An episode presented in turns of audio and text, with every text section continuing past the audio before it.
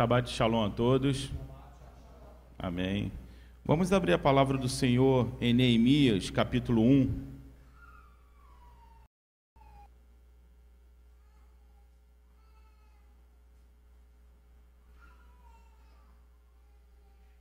Neemias, capítulo 1. Amém. Diz assim a palavra do Senhor. As palavras de Neemias, filho de Acalias, no mês de Quisleu, no vigésimo ano, enquanto eu estava na cidade de Suzã. Anani, um dos meus irmãos, veio de Judá com alguns outros homens, e eu lhe perguntei acerca dos judeus que restaram, os sobreviventes do cativeiro e também sobre Jerusalém. Eles me responderam: Aqueles que sobreviveram ao cativeiro e estão lá na província passam por grande sofrimento e humilhação. O muro de Jerusalém foi derrubado e suas portas foram destruídas pelo fogo. Quando ouvi essas coisas, sentei-me e chorei. Passei dias lamentando, jejuando e orando ao Deus dos céus. Então eu disse: Senhor, Deus dos céus, Deus grande e temível, fiel à aliança e misericordioso com os que amam e obedecem os seus mandamentos. Que os teus ouvidos estejam atentos, os teus olhos estejam abertos para ouvir a oração que o teu servo está fazendo dia e noite diante de ti em favor dos teus servos, o povo de Israel. Confessa os pecados que nós, os israelitas, temos cometido contra ti. Sim, eu e o meu povo pecamos contra ti. Agimos de forma corrupta e vergonhosa contra ti. Não temos obedecido aos mandamentos, aos, aos decretos, às leis que, que, desde, que deste a teu servo Moisés. Lembra-te agora do que dissestes a Moisés, teu servo.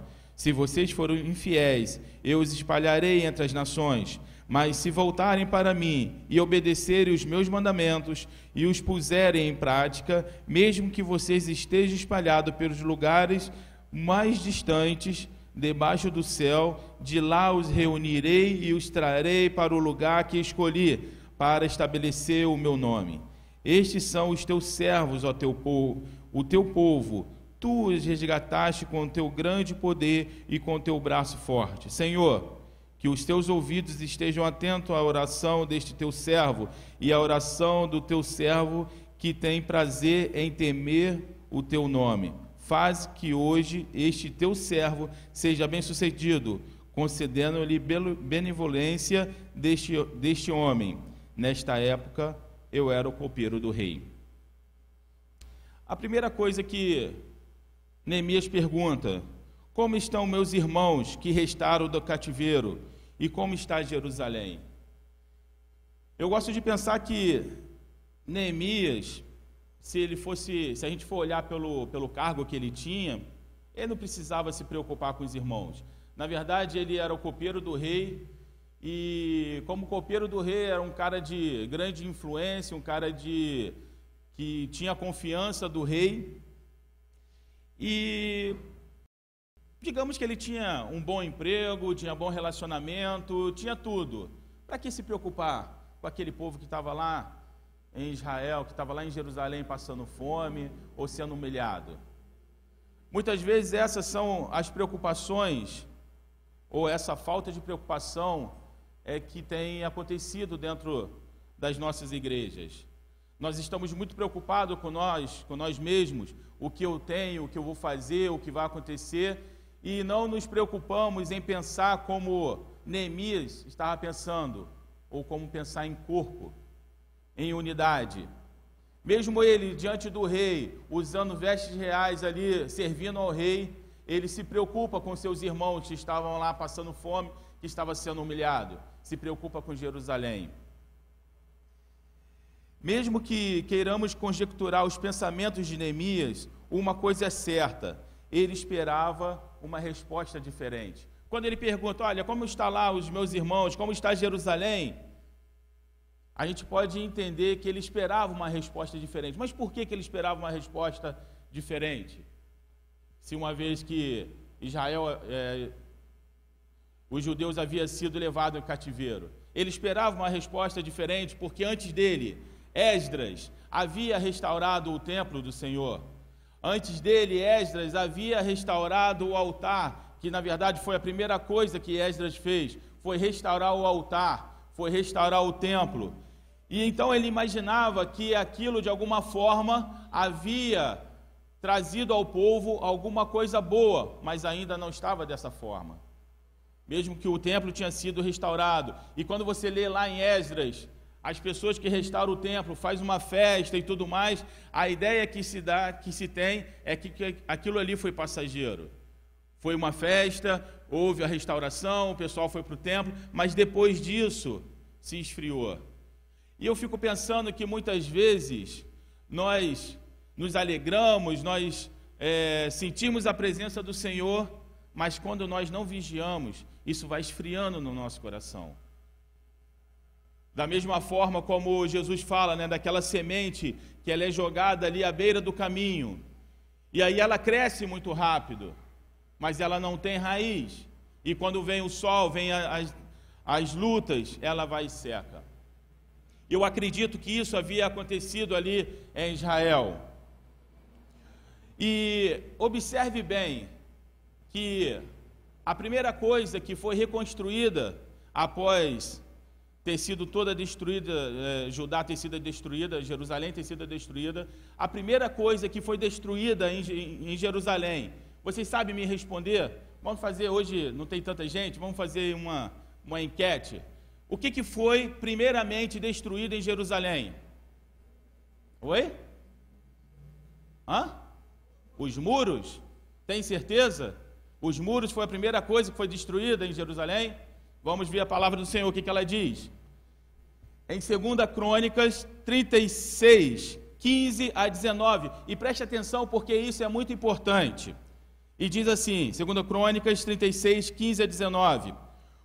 O Senhor, o Deus dos seus antepassados, advertiu-os várias vezes por meio dos seus mensageiros, pois ele tinha compaixão do seu povo e do lugar da sua habitação. Preste atenção. Mas eles zombaram dos mensageiros de Deus, desprezaram a palavra dele e, expuseram ao ridículo seus profetas, até que a ira do Senhor se levantou contra o povo e já não houve remédio. Ele enviou contra eles os reis da Babilônia, que no santuário matou os seus jovens. Então, qual foi a primeira coisa que aconteceu? Mataram os jovens aonde? No santuário, no templo. Depois, não poupou nem rapazes, nem moças, nem adultos, nem velhos. Deus entregou todos nas mãos de Nabucodonosor. Este levou à Babilônia todos os utensílios do templo de Deus, tanto os pequenos como os grandes, juntamente com os tesouros do templo do Senhor, e o rei e os seus oficiais. A Babilônia, olha só, os babilônios incendiaram o templo do Senhor e depois derrubaram o muro. Entende? Que primeiro ele destruiu o templo e depois destruiu o muro. Mas o que é isso importante para a gente? Porque primeiro o inimigo ele vai agir aonde você tem a comunhão com Deus.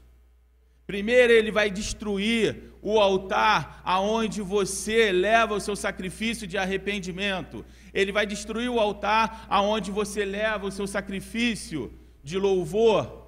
Ou seja, ele vai cortar primeiro a conexão com Deus. E aí depois ele vai destruir o seu, o seu, o seu muro. Mas primeiro ele vai agir na nossa comunhão com Deus. E isso não, não foi apenas aqui, se você for olhar no ano 70 depois de Cristo, primeiro foi destruído o templo, depois foi destruído o muro. Mas não para por aí. Quando Jó começou a, a ser tentado ali, começou as coisas a acontecerem, qual foi a primeira coisa que Jó perdeu? Oi? Tem certeza? Tem certeza que foi os filhos? Olha só, preste atenção, vamos ler aqui em Jó 1, 5, para a gente poder entender o que Deus está tentando nos ensinar nessa manhã. Olha só.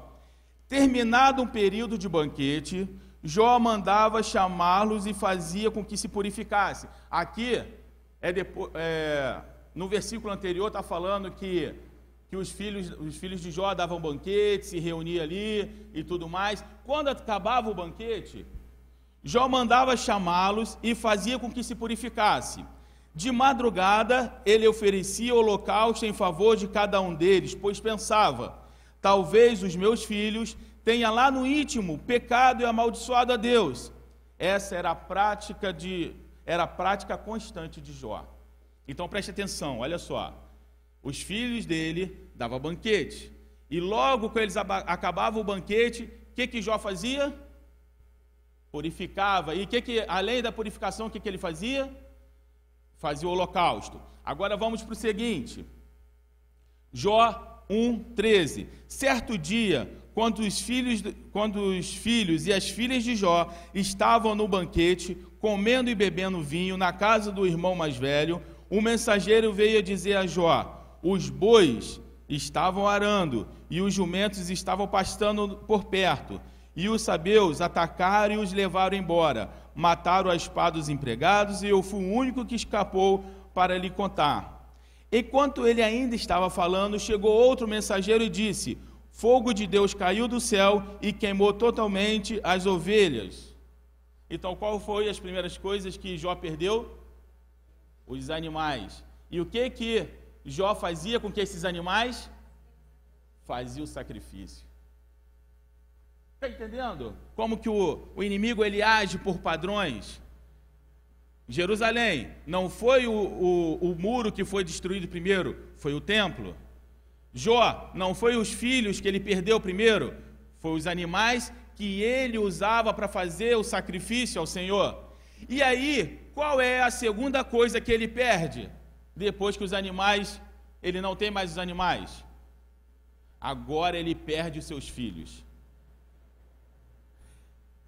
E eu fico pensando que provavelmente ele perde os seus filhos porque já não havia mais sacrifício. E provavelmente os seus filhos pecavam todos os dias. Mas por causa de Jó, por causa do sacrifício que Jó fazia, os filhos não morriam. Mas agora não existia mais sacrifício porque Jó perdeu todos os animais. E a primeira perda, além dos animais, são seus filhos. Entende como o inimigo ele, ele vai agindo em pontos estratégicos da nossa vida? E aí, Quando Neemias recebe a notícia de seus, dos seus irmãos que estava sendo humilhado, Neemias percebeu que o mesmo, mesmo que o, que o templo houvesse sido reconstruído, ainda faltava o quê? Faltava o arrependimento. Então, se o templo ele foi construído, maravilha. Mas por que, que as coisas ainda não estão acontecendo? Porque ainda faltava arrependimento. Então, Neemias faz o quê? Em primeiro lugar, quando ele recebe essa notícia, qual é a primeira coisa que Neemias faz? Ele recebeu a notícia que os, que os irmãos dele estão lá sendo humilhado, que Jerusalém está destruída, o muro está destruído. Qual é a primeira coisa que Neemias faz? Oi? Não é orar. A primeira coisa que ele faz, jejuar. Ele começa a jejuar. E aí sim ele começa a orar. O jejum vai falar o quê? Da santificação pessoal, não é isso? Ele vai se santificar. E agora ele começa a orar pelo povo. E o interessante, que eu acho uma das orações mais fantásticas, é que Neemias, mesmo sendo temente a Deus, mesmo fazendo o jejum, mesmo buscando, mesmo querendo reconstruir o muro, quando ele começa a orar, ele fala assim: Eu e o teu povo pecamos. Ele se coloca na posição de pecador, ele não faz uma oração acusando, Senhor, aquele povo que está lá em Jerusalém deveria estar fazendo alguma coisa, porque o seu templo já foi construído, mas aquele povo não está fazendo nada, ele não faz dessa forma. Ele começa a pecar, ó, ele diz, eu e o teu povo pecamos. E aí ele começa fazendo o arrependimento. E eu vou falar, meus irmãos, Muitas vezes o que falta nas nossas vidas é o arrependimento. Eu já falei isso aqui algumas vezes e vou continuar falando todas as vezes que eu tiver oportunidade. As orações mais impressionantes que eu já ouvi são as orações do pessoal da Segunda Viva, quando eles fazem oração de arrependimento. Quem já esteve aqui pode confirmar o que eu estou falando. Orações de arrependimento. Porque Deus não quer orações engrandecendo o seu nome, bendizendo o seu nome, quando na verdade a sua vida está completamente errada. Primeiro, você tem que fazer a restauração da sua vida, para depois você louvar o Senhor. Primeiro você precisa ser aceito em arrependimento, porque o santo e o profano, eles não não têm ligação. Então não adianta você chegar na presença de Deus totalmente danificado e querer louvar, não. Primeiro você se arrepende. E foi exatamente o que Neemias fez. E ele começa a orar.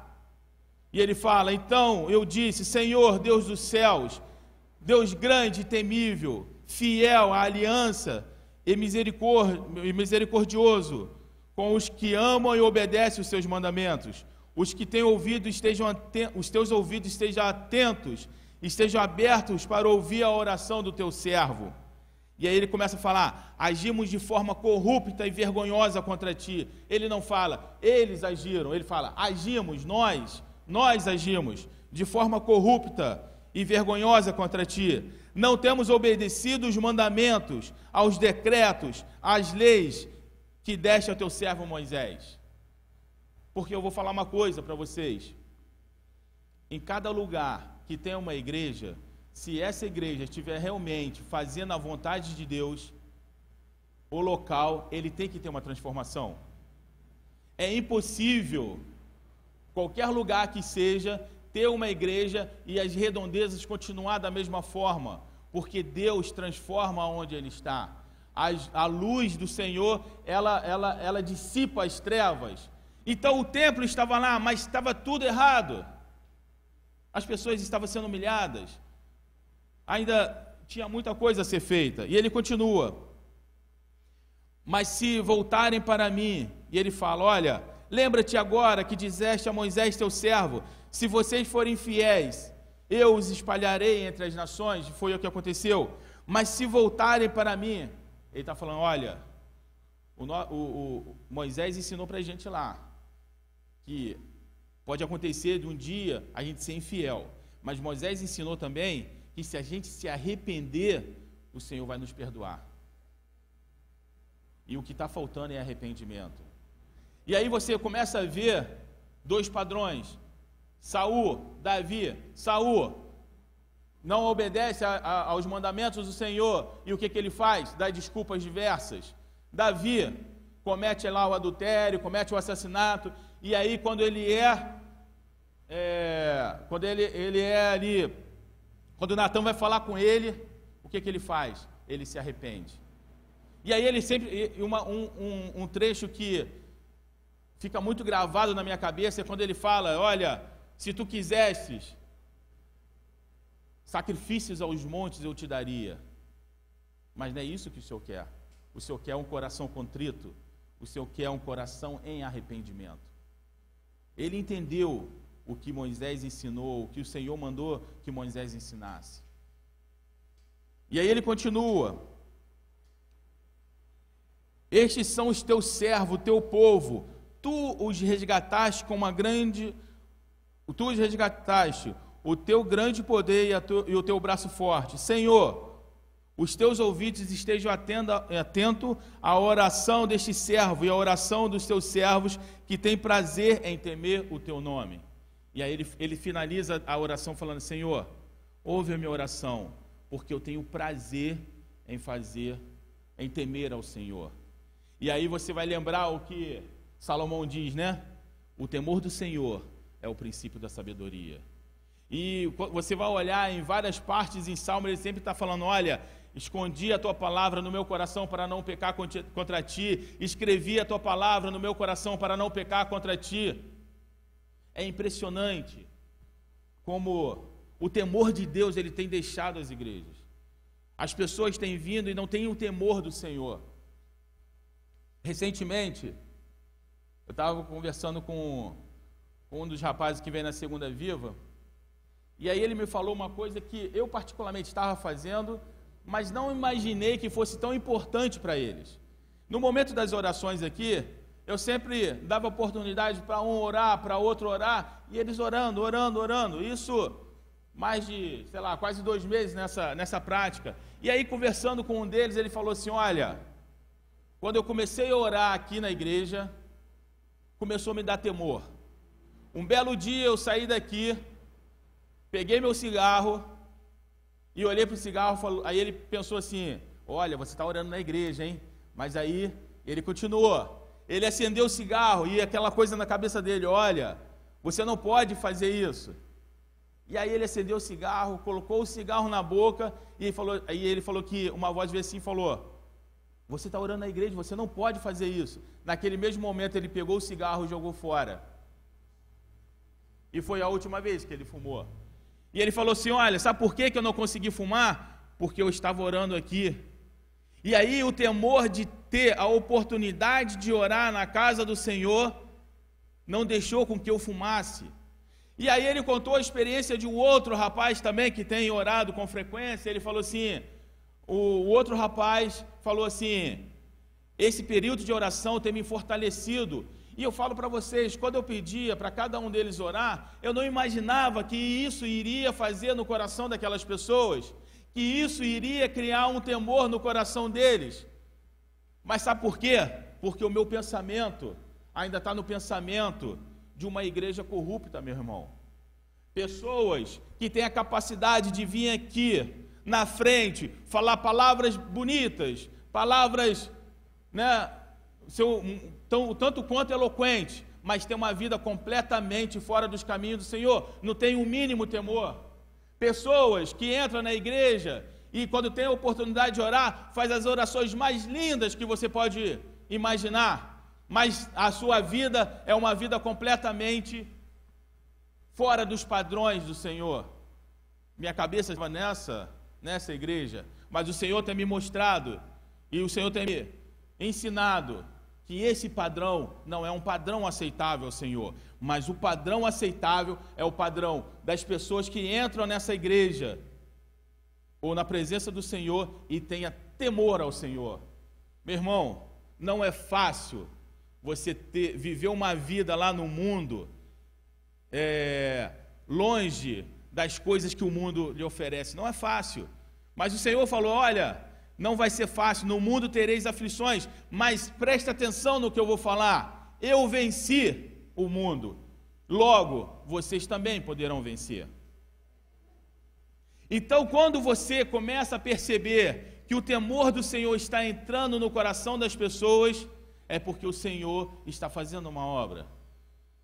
E uma das coisas que a gente deve orar todos os dias: Senhor, me dê temor a Ti me dê temor, porque o temor do Senhor é o princípio da sabedoria. E Neemias, depois que termina essa oração, ele fica triste, e o rei percebe que ele está triste, e o rei fala assim: Olha, o que, que houve com você? E aí ele explica a situação, o rei fala assim: Olha, você quer lá reconstruir os muros? Eu deixo você ir, pode ir. Neemias colocou o coração o seu coração na necessidade de reconstruir o muro. A palavra de Deus diz que o seu coração está onde? Aonde está o seu tesouro? E aí eu fico pensando, porque quando Neemias decide construir novamente os muros, e aí a palavra vai dizer que ele vai percorrer, entra pela, pela porta lá do esterco e vê tudo destruído. Eu fico pensando, para e pensa, se não fosse pelo templo que tivesse lá, qual seria a necessidade de construir um muro em volta daquilo ali? Um muro onde tinha um monte de coisa destruída, um muro onde no seu interior teria apenas pessoas miseráveis. Qual a necessidade? Mas o coração de Neemias estava onde? No templo. O templo estava lá. Então o muro precisa ser reconstruído. Mas eu vou falar uma coisa para vocês. Nós temos a cada dia construído muros, mas com nada dentro. Temos construído muros da, da arrogância. Temos construído muros da inveja. Temos ou não temos? Fala aí. Quantas vezes nós temos construído esses muros e temos nos separado de pessoas? Muitas vezes estamos dentro da casa do Senhor, mas não temos comunhão com os irmãos. Por quê? Ou achamos que somos melhores do que o irmão, ou achamos que não são muros que são construídos. Quantos muros nós temos construídos, meu irmão? Alguns, algumas pessoas têm tem escrevido sobre livros de batalha espiritual e uma das coisas que eles falam, olha, vocês precisam combater as fortalezas das mentes. Quantas fortalezas nós temos levantado sem que o templo esteja lá dentro?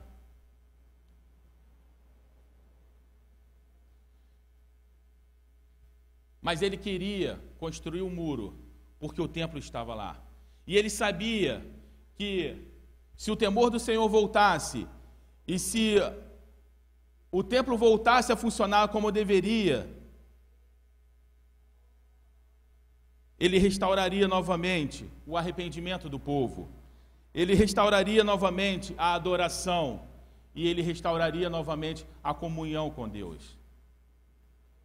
Meus irmãos, quais os muros que tem na nossa vida hoje que precisam ser derrubados para que o templo do Senhor seja restaurado no nosso coração? Para que o altar do Senhor seja restaurado nos nossos corações. Hoje não existe mais um templo físico, mas o templo do Senhor somos nós. O nosso coração, o nosso altar, ele tem sido reparado? Ou será que ele está destruído e, mesmo ele destruído, eu estou construindo muros em volta dele? Que não vai trazer vida alguma, apenas vai trazer isolamento.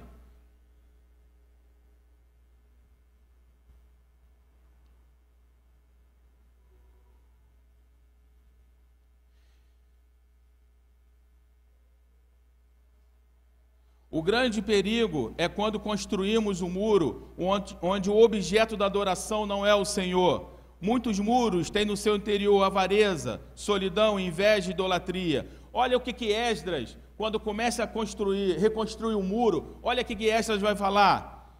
Toda a nossa história tem sido uma história de pecado. Ele está errado nisso? Toda a nossa história tem sido uma história de pecado. E por isso que nós, nossos reis, nossos sacerdotes, fomos mortos a espadas, fomos levados cativeiros, fomos roubados e humilhados, exatamente como se vê no dia de hoje. Então, meu irmão, a nossa história é uma história de pecado. E quando nós nos arrependemos, aí o Senhor muda a nossa história. O Senhor começa a transformar os nossos corações. A primeira porta a ser restaurada foi a porta das ovelhas, Neemias 3, que diz assim: o sumo, o sumo sacerdote Eliasabe e os seus colegas sacerdotes começaram o seu trabalho e reconstruíram a porta das ovelhas. Eles consagraram e colocaram as portas no lugar. Depois construíram o muro até a torre de Sem, que consagraram, e até a torre de Ananel. Ou seja, a primeira porta que foi construída foi a porta das ovelhas. Qual a importância dessa porta? Alguém sabe me dizer? Qual a importância dessa porta? A primeira porta que foi construída, que foi restaurada, foi a porta das ovelhas.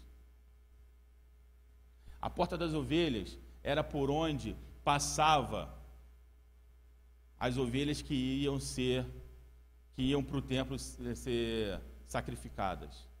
Então, a primeira coisa que você precisa restaurar na sua vida é entrar por essa porta. Quem é essa porta, meu irmão? Oi?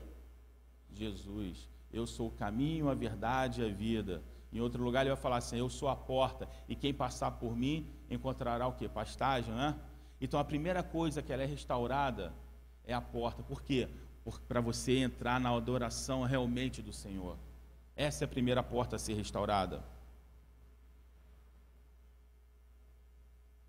Em Neemias, e, mas o interessante que quando você começa a fazer a reconstrução e você vai percebendo que quando Neemias começa a fazer a reconstrução, quem é levantado para poder é, atrapalhar essa obra?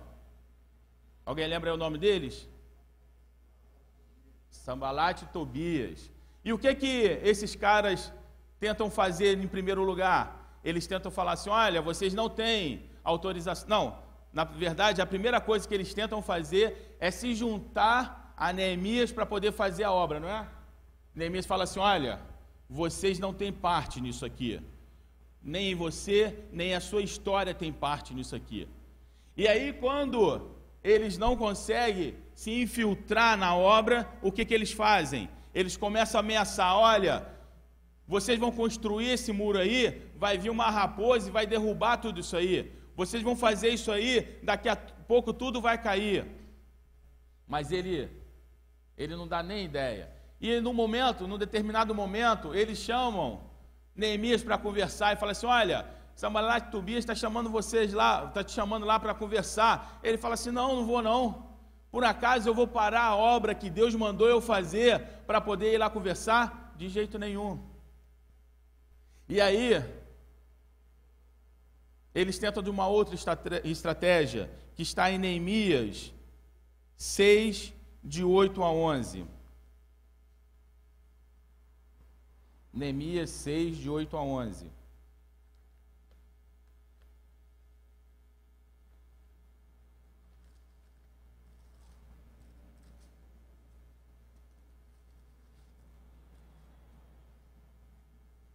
Que diz assim: Eu lhe mandei a resposta. Nada disso que você diz está acontecendo, é pura invenção sua. É, estava todos tentando intimidá-lo, pensando, eles, ser, eles serão enfraquecidos e não concluirão a obra. Eu, porém, orei pedindo fortalecimento. Agora, é, eu orei pedindo, fortaleça agora as minhas mãos. Um dia fui à casa de Samaias filho de Delaias, neto de Materiel, que esteve trancado, é, que estava trancado é, porta dentro. Ele disse: Vamos, encontremos-nos na casa de Deus no templo, a porta fechada, pois estão querendo matá-lo. Eles virão de noite. Todavia eu lhes respondi: Acha que um homem como eu deveria fugir? Alguém como eu deveria entrar no templo para salvar a vida? Não, eu não irei. Percebi que Deus não, não o tinha enviado e que, e, e que ele tinha profetizado contra mim, porque Tobias e Sambalate o tinha contratado. Então, é, Sambalate Tobias contratou esse homem e falou assim: Olha, fala para Neemias que essa noite ele vai morrer e que ele precisa se esconder lá no templo. E aí eles falam isso para esse homem, fala assim: olha, o Senhor está me revelando. E aí tem, olha só o discernimento, hein, meu irmão? Ele fala: o Senhor está me revelando que essa noite você vai morrer. Então você precisa fugir e se esconder lá no templo. Neemias, com seu discernimento, fala assim: olha, isso aí não provém de Deus, não, sabe por quê? Uma, eu não vou fugir. Em outras palavras, ele está dizendo assim: olha, eu confio no meu Deus. E em segundo lugar, ele conhecia a Torá, sabe por quê?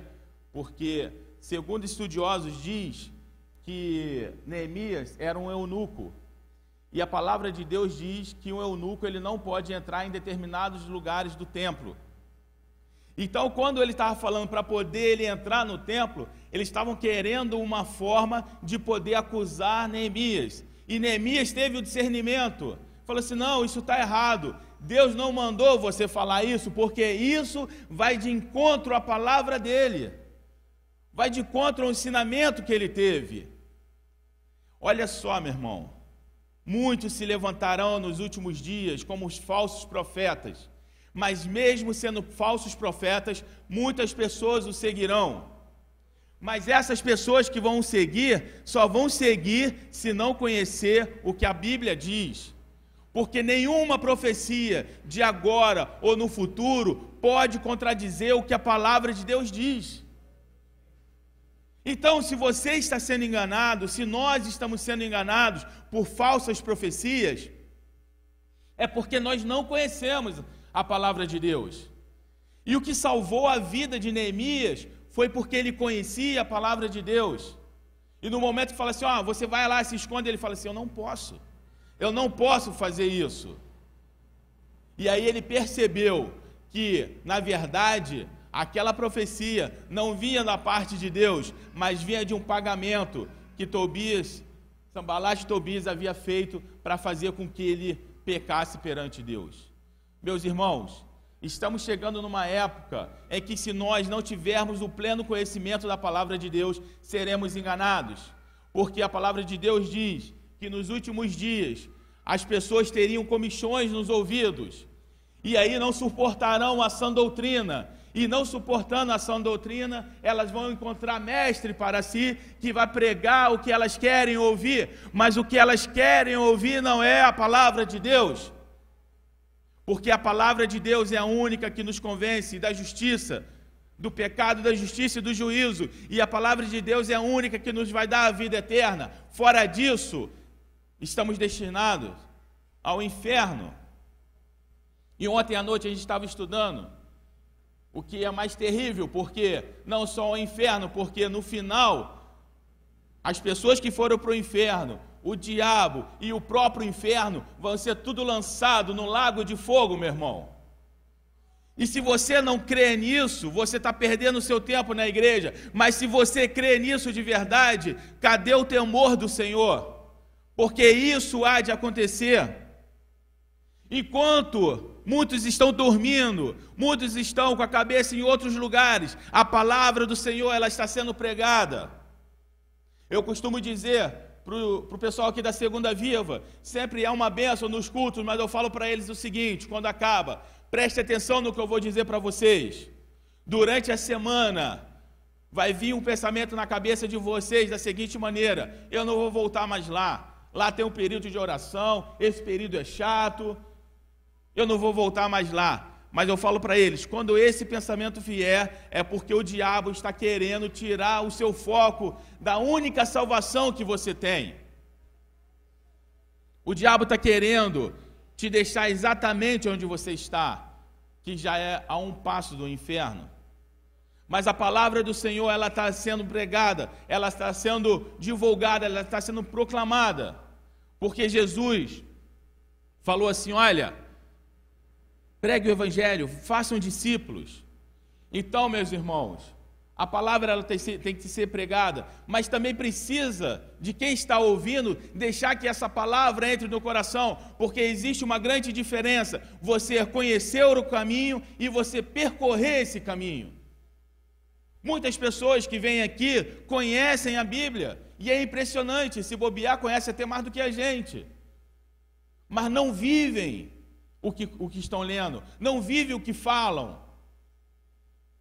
E aí eu volto naquela passagem que Jesus diz: Ai de ti, Corazim, ai de ti, Betseba, se fosse mostrado os sinais em você, se fosse mostrado lá em Sodoma e Gomorra, há muito eles teriam se arrependido. E ele está, o Jesus está falando nessa, nessa manhã: ai de ti, que ouve a palavra, que conhece mas despreza. Se outras pessoas tivessem essa oportunidade, há muito teriam se arrependido.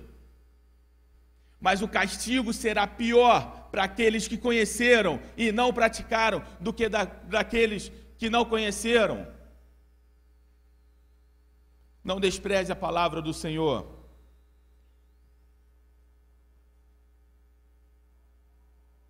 E finalizando, Neemias não só reconstruiu o muro, como cobrou também a santidade. E olha, Neemias era um cara bravo. Talvez se fosse em alguns lugares que a gente conheça, seria chamado de é, uma pessoa brava, uma pessoa que não tem, que não sabe falar. Sabe por quê?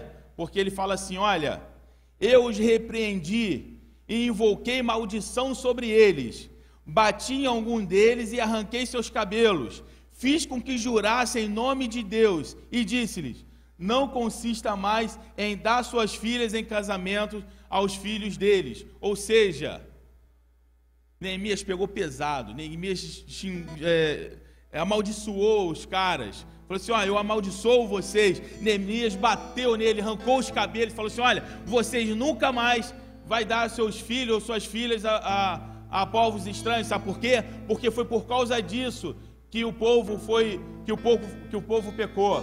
Foi por causa disso que Salomão, é, por causa desse pecado de Salomão, que houve a divisão de Israel. E Deus já falava lá atrás: olha, nunca se misture com povos estranhos, porque é mais fácil você ser levado para as coisas ruins do que você trazer a pessoa. Não façam isso. E Deus havia avisado. E por causa disso, a idolatria entrou em Israel. Quais os muros nós temos levantado em nossas vidas? Estamos fazendo separação do santo e profano? Ou estamos nos separando das pessoas? Queria contar uma, uma breve experiência.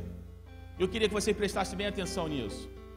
Essa semana que passou, a gente começou a fazer o fundamento lá da construção do muro aqui atrás. E uma coisa que me chamou a atenção, que o pastor Lúdio falou assim: olha, nós vamos fazer um muro aqui, mas vamos deixar uma porta aqui. Vou ser sincero, pastor. Eu não teria pensado em colocar uma porta lá. Eu não teria pensado. Confesso isso diante dos irmãos e acho que estou errado por isso. Porque na verdade, infelizmente na minha cabeça, é como se eu quisesse proteger a igreja das pessoas lá de fora. Mas o pastor falou assim: não, a gente vai colocar uma porta, porque essa porta vai servir para essas pessoas que estão aqui ter um acesso mais fácil à igreja. E isso me chamou a atenção, porque nós temos construído muros para nos separar das pessoas. Nós temos construído os muros porque talvez as pessoas de lá não é muito do nosso agrado. Temos construído os muros em tantas ocasiões. Mas a palavra do Senhor ela é clara. Ela veio para os pecadores. As pessoas que moram lá em cima são pecadoras? Amém, são pecadores. Então ele veio para aquelas pessoas também. Então por que, que eu faço um muro e fecho todo o um muro? Entende? Como coisas simples, que parecem ser simples, mas não são. Na terça-feira foi o primeiro dia que nós começamos a obra. E o pastor Wagner estava aqui com a gente. E o texto que ele leu foi exatamente sobre Neemias. E ele falou assim para a gente: eu já tinha essa consciência, mas ele acabou confirmando. Ele falou assim: a construção desse muro lá atrás é mais espiritual do que física. E é verdade. Embora nós estejamos tomando posse daquele, daquele lugar, nós também estamos tomando posse das pessoas que estão lá. Na quinta-feira, foi quinta-feira? Foi. Na quinta-feira, o pastor chegou e aí ele foi lá em cima, subiu, olhou tudo. E aí tinha uma casa lá no lá mais afastada. E aí a pessoa estava lá ouvindo um reggae, né? E de repente o cara colocou a cabeça lá de fora e o pastor falou assim: "Ei, você aí, é, você, posso orar por você?" Na mesma hora o cara desligou o som. Veio para fora, o pastor orou. Terminou a oração, ficamos mais alguns minutos lá. Mas uma coisa me chamou a atenção: ele não ligou mais o rádio. E aí você começa a perceber que Deus quer fazer a obra, mas estamos disponíveis ou estamos construindo muros? Preste atenção, meu irmão. A palavra de Deus, ela nos ensina, mas o diabo vai pegar essa mesma palavra e vai fazer o contrário. E muita gente está fazendo isso, meu irmão. Está pegando esse, essa reconstrução do muro, que é uma bênção, e está transformando numa construção que está tirando a gente de perto de pessoas. E eu falo para vocês: como podemos pregar para as pessoas se estamos longe delas?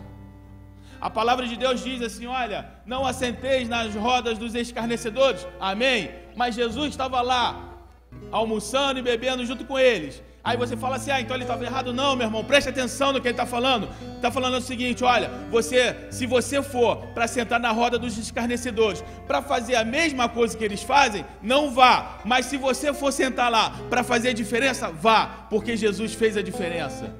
E aí um publicano que estava lá, que tinha roubado geral, o que, que ele faz? Olha, ouvi essa palavra, sou um publicano, mas agora eu vou restituir.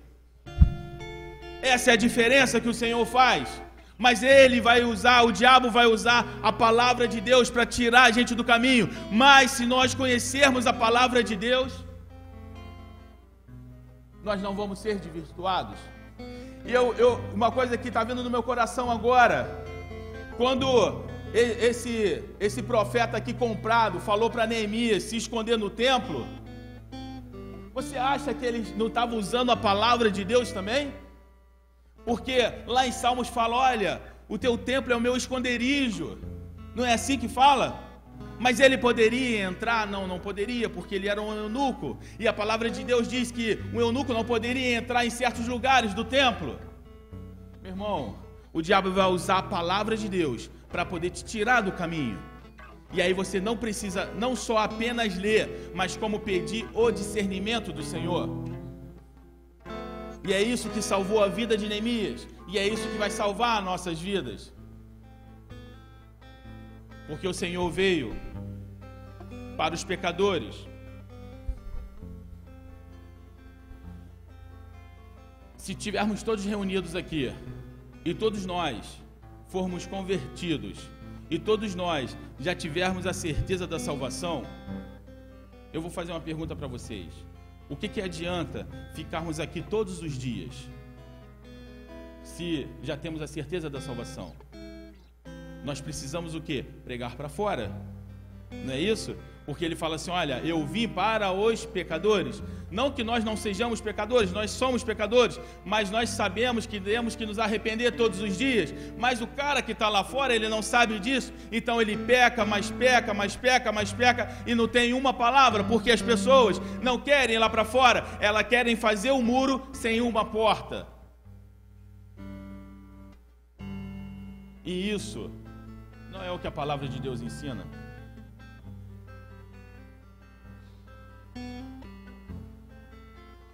Em Cristo nós somos mais que vencedores. Em Cristo eu deixo para trás o homem quem fui. E em Cristo eu deixo para trás as construções que um dia eu construí para nos tirar da comunhão do corpo de Cristo. Amém? Que essa palavra possa estar entrando nos nossos corações. Vou passar para o pastor. É uma palavra é conectada com essa aqui. Eu queria muito que todos que estão aí para trás viessem aqui para frente, sentem nas cadeiras da frente, por favor. Sai do seu lugar. Eu quero movimento aqui. Pouquíssima gente, muita gente enforcou o feriado. É, enforcou o feriado, né? Engraçado, né? A palavra enforcar. Na verdade, foi cumprir um feriado do homem, não de Deus. Não é verdade ou não? Vou falar uma coisa para você.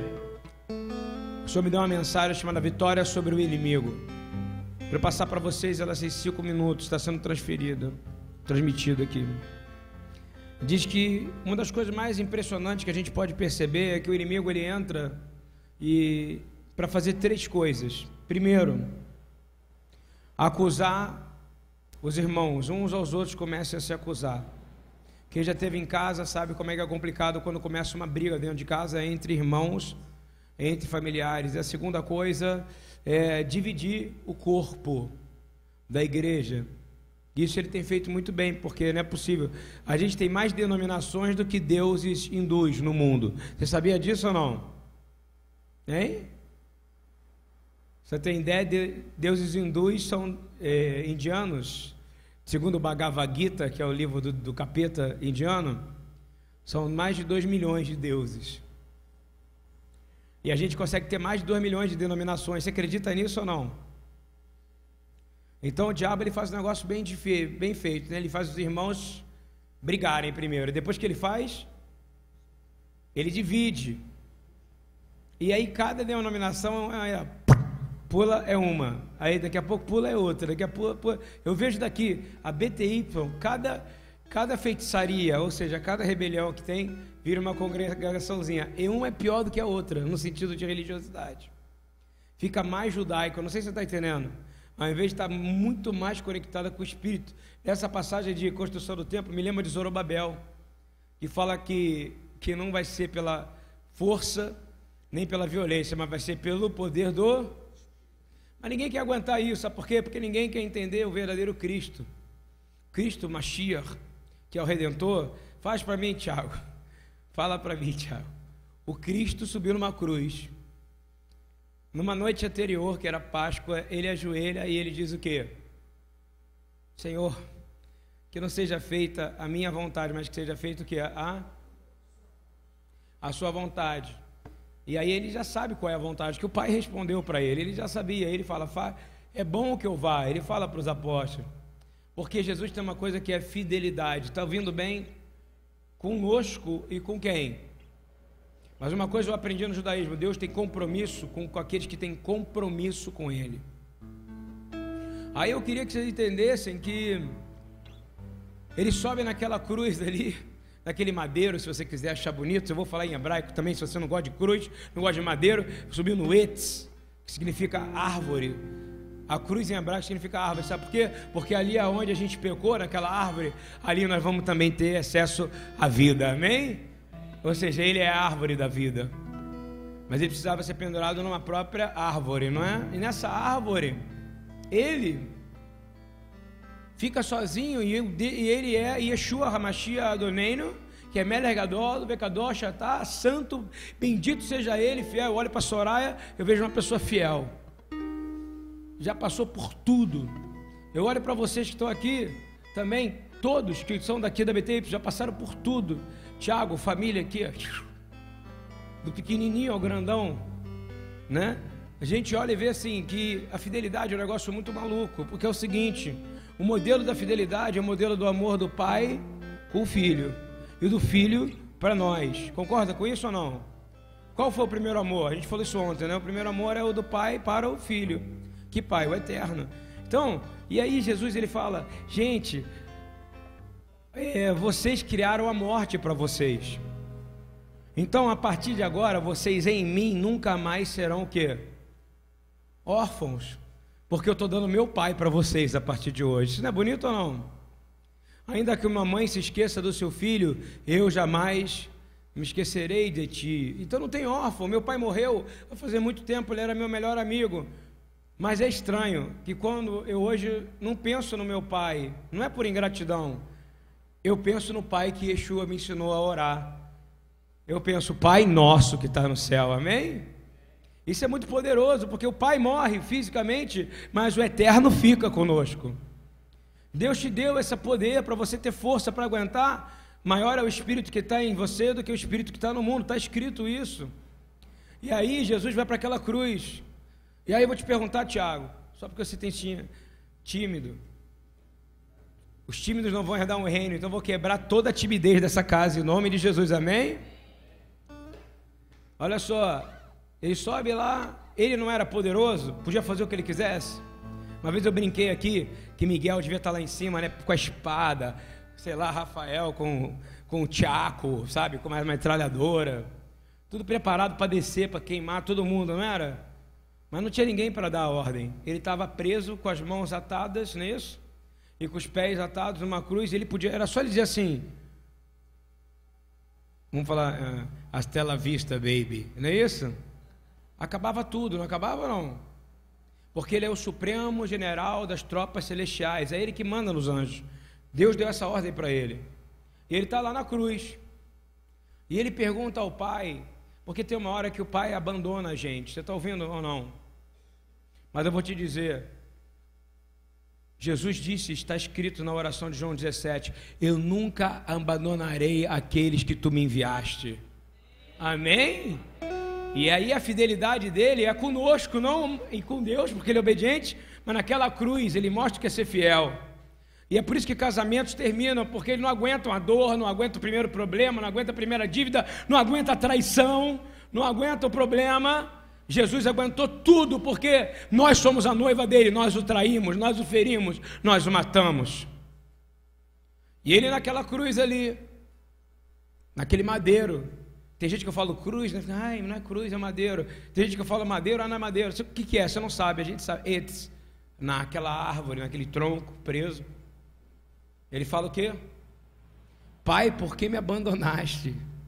Ele sentiu que a presença de Deus já não estava com ele. Você está entendendo ou não? Ele não podia morrer com a presença, você entende? Ele tinha que ser como um homem.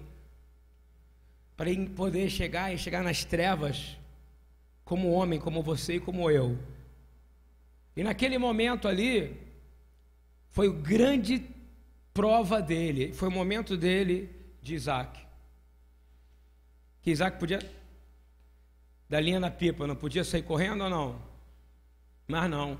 E Jesus podia falar assim, gente, olha só, eu não sou filho de Deus, não. Meu pai me abandonou. Ele não podia falar isso não? Ele perguntou, está escrito. Por quê? Porque lama lamat sabachthani. Por que tu me abandonaste? Por quê? Mas não. Ele não desistiu, sangrando, ferido. Ele falou assim: Eu vou até o final, mesmo sem estar com meu pai aqui do meu lado nessa hora difícil. Porque eu vou em fidelidade à minha noiva. Quem é a noiva? Todo mundo da terra, amém? Você está entendendo que é ser fiel? É ser fiel se um dia, é como várias vezes o Rabino teve que viajar, não é isso ou não? Teve que cuidar de coisas. E nós passamos vários problemas aqui. E ele, e quando eu viajo também.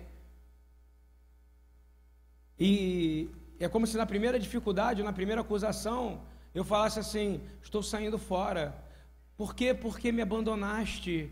Soraya, por que, por que me abandonaste, fulano X? Por que, por que me abandonaste? Não, Jesus falou que a gente tem que permanecer fiel em qualquer circunstância, a palavra que nos trouxe a Ele lá no começo. Sim ou não? É completamente inconstante uma pessoa que chega para mim e fala que veio para a BTY porque Deus mandou e sai por causa de homens.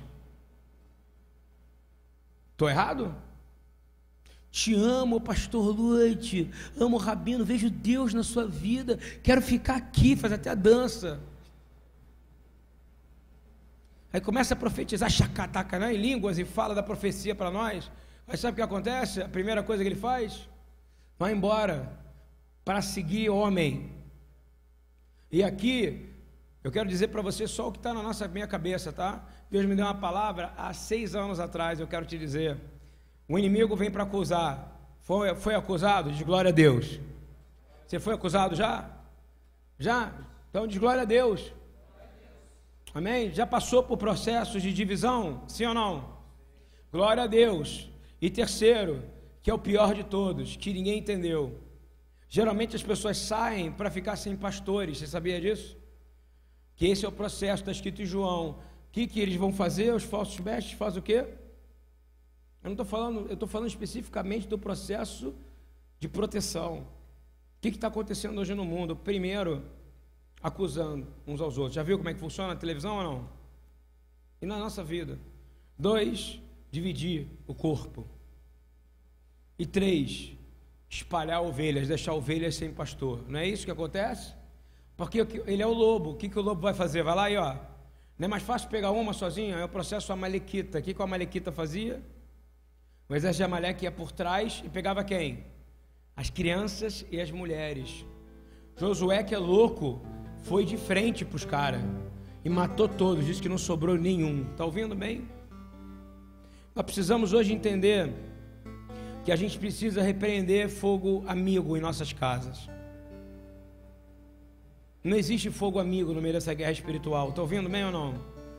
Existe um fogo inimigo que traz engano. Eu quero declarar em nome de Jesus que esse fogo está saindo. Eu quero dizer que tem uma palavra que o Senhor deu para nós ontem, através de um, de um, de um profeta. E disse: Muito bem, vocês estão fazendo aí. Esse imóvel está muito perto de ser meu, o Senhor dizendo. Ele já é meu, mas agora vocês entenderam que eles vão ser meu 100% no sentido de propriedade. Vai estar no nome da casa de oração Yeshua e vai ser um ministério de amor e justiça. Deus já está se movendo, advogados já estão se movendo. Sabe o que vai acontecer? Vai acontecer, amém? Porque é, é, uma das coisas que a gente fala no hebraico, que o nosso Deus é um Deus de reversão.